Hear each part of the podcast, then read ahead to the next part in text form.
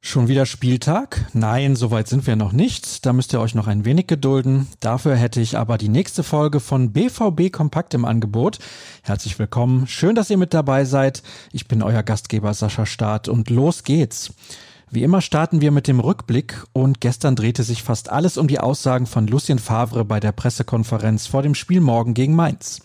Der Schweizer sprach unter anderem über Erling Haaland. Es ist normal, dass er manchmal müde ist. Wir müssen aufpassen und dosieren, was er macht, sonst wird es gefährlich, sagte Favre. Der Norweger ist für seinen Ehrgeiz und seine Ungeduld bekannt. Aber er müsse auch verstehen, dass es für viele Spieler unmöglich sei, drei Spiele in einer Woche zu machen. Hollands Mentalität gefällt dem Trainer allerdings, da er immer gewinnen wolle. Ein anderes Thema war Roman Bürki. Ein Leader muss sich auf dem Platz zeigen und liefern, und das macht er. Er ist ein guter Mensch und sagt auch, was er denkt, kommentierte Favre die anstehende Vertragsverlängerung seines Landsmannes.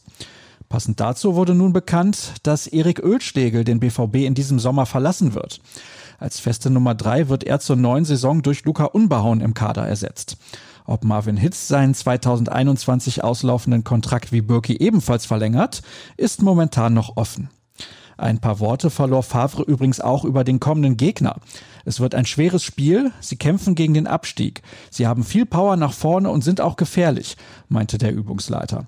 Leichte Spiele hat es für ihn aber sowieso noch nie gegeben. Was war redaktionell los? Eine Geschichte über Mario Götze kann ich euch nur wärmstens ans Herz legen. Die kommt von Dirk Krampe. Dem einst größten Talent, das der Verein je hervorgebracht hat, droht ein trostloses Ende beim BVB. Es könnte sein, dass sein Einsatz gegen Bayern München sein letzter im schwarz-gelben Trikot gewesen ist. Und insgesamt kommt Götze auf nur 30 Spielminuten seit der Winterpause.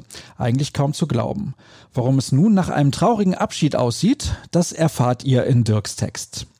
Derweil hat Lukas Bischek den Kollegen des Kicker ein ausführliches Interview gegeben. Es ging um seine Pläne für die Zukunft, die bei ihm schon ziemlich konkret sind und nun nochmal um ein Jahr verschoben wurden. Der Pole will zum Beispiel bei seinem Heimatverein LKS Goschaukowice in der fünften Liga nochmal zusammen mit seinen Freunden spielen. Sein Vater ist dort als Vizepräsident tätig. Marvin Hoffmann hat zusammengefasst, was Piszek ansonsten noch zu erzählen hatte. Was passiert heute? Auf die Mannschaft kommt das Abschlusstraining zu, auf euch unter anderem ein Artikel von Sascha Klaverkamp. Er hat zusammengeschrieben, wieso die Chancen für die zweite Reihe stehen, in den letzten drei Partien der Saison noch zum Einsatz zu kommen. Dabei geht es nicht nur um die Youngster wie Leonardo Balerdi, Matteo Morey und Jorena, sondern auch um Tobias Raschel und einen gestandenen Akteur wie Nico Schulz.